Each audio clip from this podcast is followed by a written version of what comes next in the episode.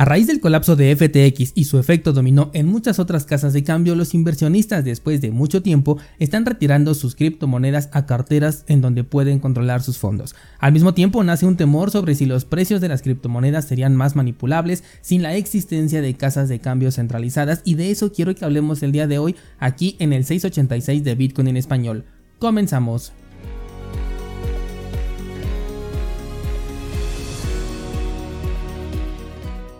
Ayer en redes sociales me encontré con un par de publicaciones sobre gente defendiendo a los exchanges centralizados. Bueno, no sé si le puedo llamar defendiendo, pero sí estaban destacando, creo que sería un mejor término, destacando el efecto negativo que puede tener el hecho de que retiremos nuestras criptomonedas a carteras en hardware y este es que los precios serían más manipulables o bien que los precios incluso se podrían desplomar y las criptomonedas no tendrían ningún valor. Es un tema muy interesante que a primera instancia sí te hace pensar un poco pero yo creo que ya no estamos en el 2012. Hoy DeFi es demasiado popular y déjalo popular ya es una realidad, ya lo conocemos. La desaparición de las casas de cambio centralizadas, hipotéticamente hablando, abriría una oportunidad para que los exchanges descentralizados cobraran más fuerza. La mayoría ya sabe utilizar este tipo de casas de cambio, por lo que ni siquiera eh, digamos que existiría una curva de aprendizaje necesaria para esta migración. Lo que sí faltarían serían servicios que permitan no solamente cambiar tokens o hacer swaps, sino también cambiar criptomonedas. Por ejemplo, en Metamask no puedes guardar Monero en su red nativa y para ello se necesita otra clase de plataformas. De hecho, esa era una de las razones por las que me gustaba mucho el exchange de Waves y múltiples ocasiones lo mencioné. Sin embargo, ya las últimas acciones de las personas que están detrás de este desarrollo dejan mucho que desear y ya no me da confianza utilizarlo, aunque la interacción que yo tenía en este exchange pues regularmente era de apenas unos minutos minutos en los que realizaba eh, mi intercambio por Monero y después ya lo retiraba hacia otro lado para conseguir privacidad. Eh, aparte hacía staking con la criptomoneda de Waves, pero bueno, ya liquidé mi posición hace un tiempo, por lo que en este momento ya no tengo interacción alguna, ni le encuentro utilidad porque pues quitaron a Monero, que era principalmente por lo que lo utilizaba. Pero bueno, te decía que esta clase de exchanges que cuentan con libros de órdenes y permiten crear órdenes de compra eh, programadas a determinados precios con un entorno visual tradicional de un broker de toda la vida, a mí me gustan mucho y creo que eso sería necesario tenerlo aquí de manera descentralizada. Quizás la caída de los servicios centralizados acelerara el desarrollo de esta clase de aplicaciones y eso me gustaría bastante.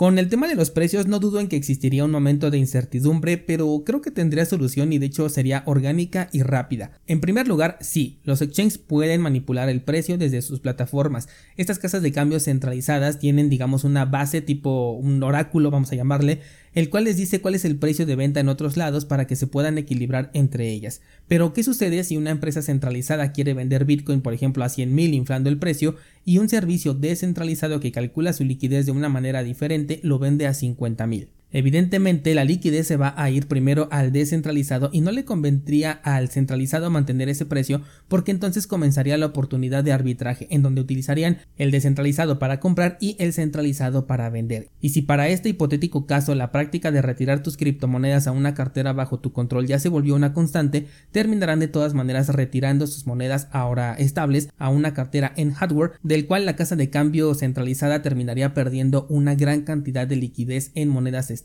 que o bien se iría a la cartera en hardware del usuario o terminaría de nuevo en el exchange descentralizado para aprovechar el precio de compra barato hablando específicamente de Bitcoin. Ahora, ¿qué pasaría con las otras criptomonedas o tokens? Lo cierto es que como están muy separadas entre redes porque a pesar de que ya tenemos mucha interoperabilidad, todavía no es tan cómodo hacer estos intercambios o en algunos casos son incluso un poco caros, resulta un poco difícil saber cuáles se moverían de manera más orgánica, es decir, no hay un mercado único en donde se puedan comprar y vender todas las criptomonedas o todos los tokens. Lo más cercano creo que sería Thorchain y no me arriesgo a utilizarlo como exchange de confianza además de que tiene muy poquitos tokens. Es aquí en donde el impacto entonces ahora sí podría ser fuerte y muchos proyectos cripto se quedarían en el olvido, sobre todo porque sus redes no son tan populares, muchas personas ni siquiera instalan la cartera oficial de un proyecto, sino que directamente la utilizan desde un exchange centralizado. Tendríamos una especie de depuración, por así llamarlo, y sí, habría muchas pérdidas en lo que se desarrollan plataformas que soporten más tokens, y estoy seguro de que se desarrollarían porque existe una demanda, hay una necesidad por cubrir,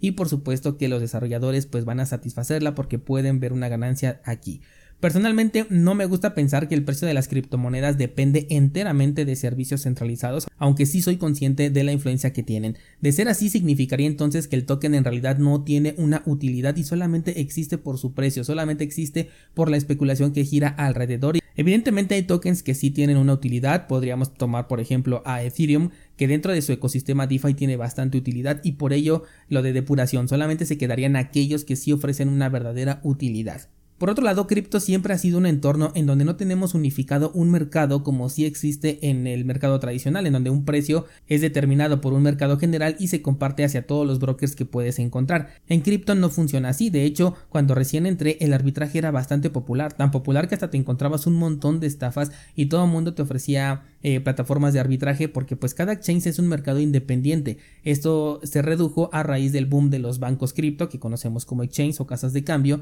y estas consiguieron una manipulación interna que fue bastante influyente. Es por eso que incluso ahora ya se teme la desaparición, pero recuerda que venimos de un cripto sin estas casas de cambio y aún así existía la cotización de estos tokens. Incluso en los servicios descentralizados muchas veces puedes ver precios distintos de los que se encuentran en casas de cambio centralizados y todavía se siguen aprovechando para hacer arbitraje porque la oportunidad existe y con la ayuda de los bots pues todo esto es mucho más sencillo. En conclusión no creo que sea un problema sin solución o siquiera que sea un problema la desaparición de las casas de cambio centralizadas por falta de liquidez. Terminaríamos acostumbrándonos como a todo y aquellos proyectos que no se puedan sostener sin una casa de cambio centralizada pues lamentablemente es porque no están ofreciendo algo a cambio y si a esto le agregamos la dificultad para realizar intercambios, pues no existe el incentivo para comprar ese token y para holdearlo. La semana pasada te mandé una segunda entrada en la newsletter diciéndote que si Bitcoin dependiera de Tether, entonces sería un fracaso como proyecto, que no es el caso por supuesto, pero lo estoy utilizando como referencia porque en cripto aplica exactamente lo mismo.